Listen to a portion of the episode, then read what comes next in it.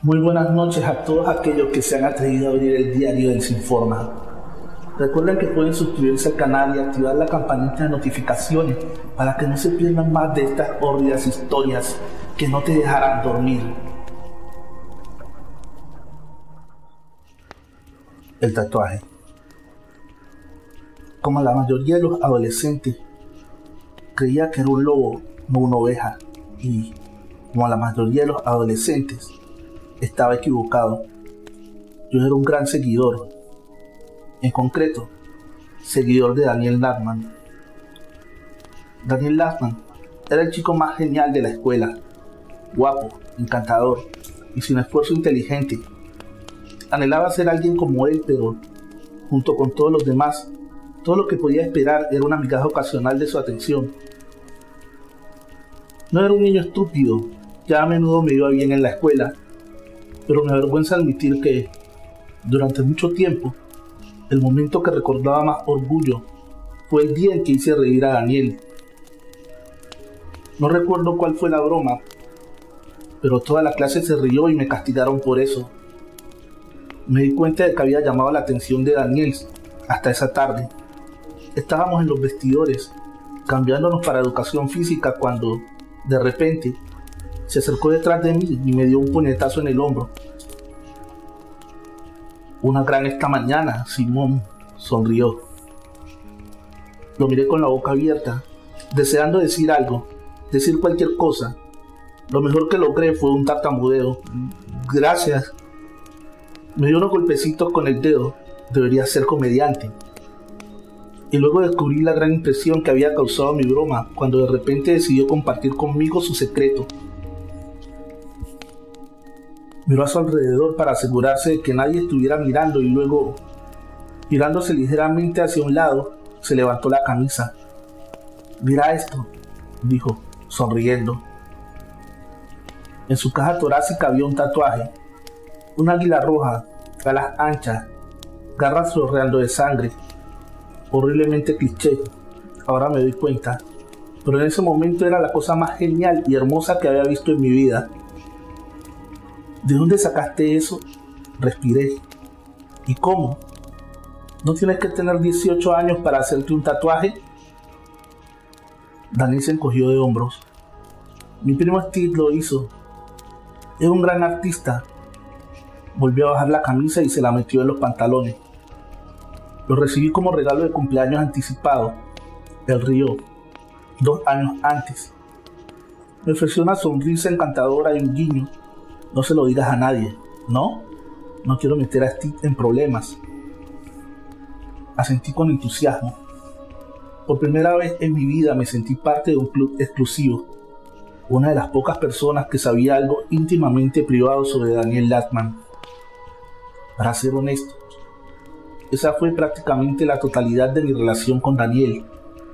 Rara vez me habló después de eso, y creo que nunca lo hice reír de nuevo, pero no importaba, Siempre tendría ese momento en los vestuarios, esa instancia de confianza y la vista del tatuaje. Dios, soñé con eso. Lo dibujé sin cesar, deseando que estuviera en mi piel. Si fue el diseño en sí o mi asociación con el chico que lo tenía, supongo que nunca lo sabré, pero lo quería, lo necesitaba.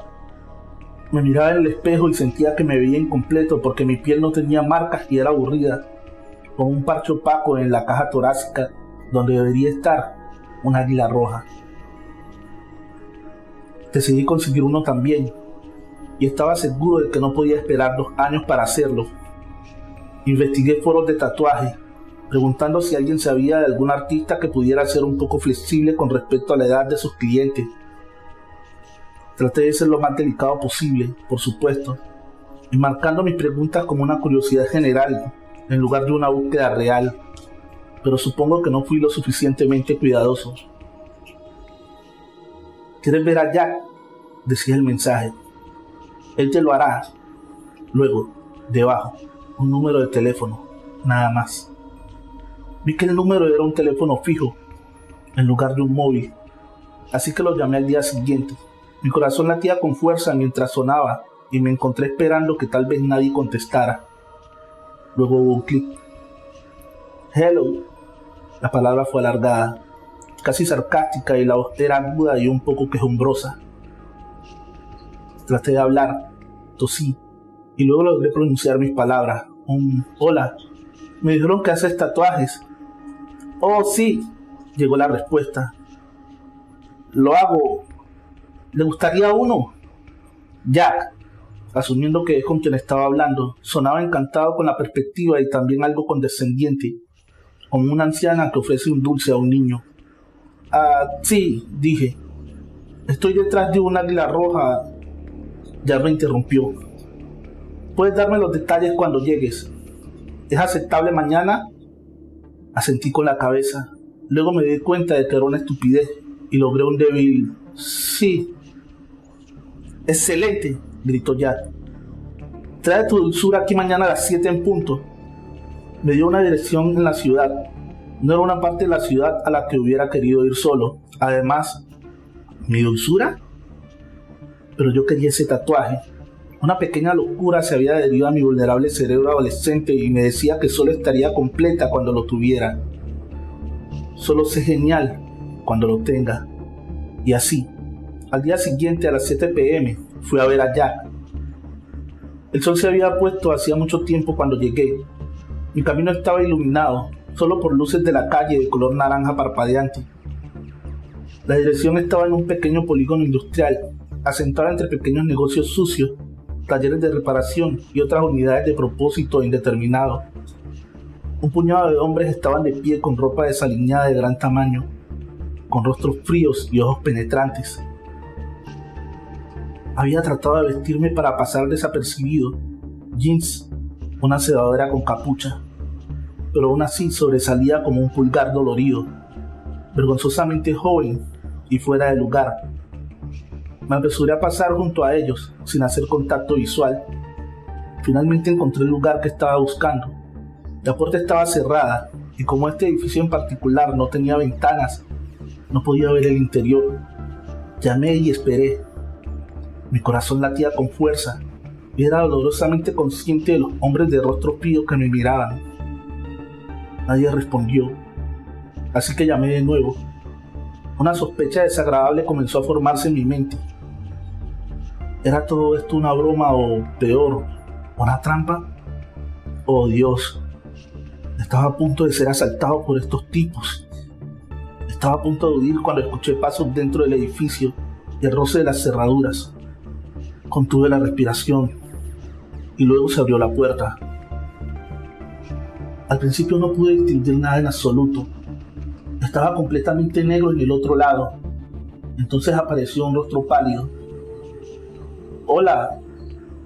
Ya se paró frente a mí. Su rostro era alargado y delgado con ojos extrañamente saltones, piel amarillenta y cabello lacio era alto, con piernas y brazos delgados, pero su torso era extrañamente redondo, con los senos caídos y el estómago hinchado. Llevaba un mono negro y un delantal blanco con el que se limpiaba los dedos mientras me miraba. Abrí la boca para hablar, pero no tuve la oportunidad. Ah, sí, gritó. El joven que tiene el tatuaje. Por supuesto, por supuesto, entra, entra. Se hizo un lado agitando la mano hacia la oscuridad del interior. No quería entrar en absoluto, pero descubrí que mis pies me llevaban hacia adelante como si no les importara lo que el resto de mí quería. Ya cerró la puerta detrás de mí y de repente me di cuenta de un olor desagradable, tal vez lejía, mezclado con algo carnoso. No sabría decir si procedía del edificio o del propio Jack. Saltó delante de mí moviéndose de forma extrañamente ligera para alguien de constitución tan torpe. Lo seguí, como en trance mientras me conducía a una habitación al lado del pasillo de entrada. Estaba sorprendentemente iluminado, lleno de armarios y estantes cargados de botellas. En el medio de la habitación había una silla negra que parecía una versión oscura de abajo que verías en el dentista. Ya me indicó que lo hiciera. Me senté y él se sentó delicadamente en un taburete a mi lado. Ahora, joven Simón, ¿qué puedo hacer por ti? Metí una mano temblorosa en mi bolsillo y saqué un trozo de papel en el que había esbozado el diseño del tatuaje de Daniel. Se lo pasé allá. Me gustaría esto, por favor. Jazz lo miró con una sonrisa inquietante en sus labios regordetes, sus ojos extrañamente inexpresivos. ¡Qué bonito! él exclamó. Pero no creo que sea un original. Tenía toda la intención de fingir que era así, que la pregunta me tomó con la guardia baja y la verdad se escapó. Ah, no. Lo copié de un chico de la escuela. Ya soltó una risita. Un sonido de lo más desagradable. Ajá, dulce, dulce Daniel. Me senté derecho de asombro. ¿Conoce a Daniel? Por supuesto, mi amor, rió el hombre. Yo fui quien le dio esta bonita foto. Entonces, Daniel me mintió cuando dijo que su primo le había hecho el tatuaje. Luché por pensar en él viniendo a este lugar, sentado en esta silla. Era extraño imaginar a Daniel el fresco sin esfuerzo en este vertedero espeluznante. Sin embargo, también estaba contento. Si Jack realmente había hecho el tatuaje de Daniel, entonces podría esperar que el mío se viera exactamente igual. Me levanté la camisa y presioné mi mano contra mi caja torácica. Me gustaría estar aquí, por favor. La cabeza de Jack se levantó de golpe y miró mi piel expuesta. Su boca estaba ligeramente abierta, sus ojos muy abiertos, pero su rostro estaba extrañamente quieto, su expresión ilegible. Luego gozó una sonrisa y me miró. Por supuesto. Me recosté en la silla y me moví ligeramente a mi lado mientras Jack se levantaba y se movía por la habitación recogiendo artículos de los estantes. Aunque no pude ver qué, dejo que mis ojos vaguen, sintiéndome nervioso y emocionado. Hubo un tintineo de botellas en algún lugar detrás de mí. ¿Sabes que este es un procedimiento doloroso, sí? Preguntó Jack. Respondí que sí. Bien, bien. Se rió. Entonces, tal vez algo para el dolor. Estaba a punto de preguntarle qué pretendía cuando se me ocurrieron dos cosas. La primera era que no podía ver nada en la habitación que pareciera una máquina de tatuar.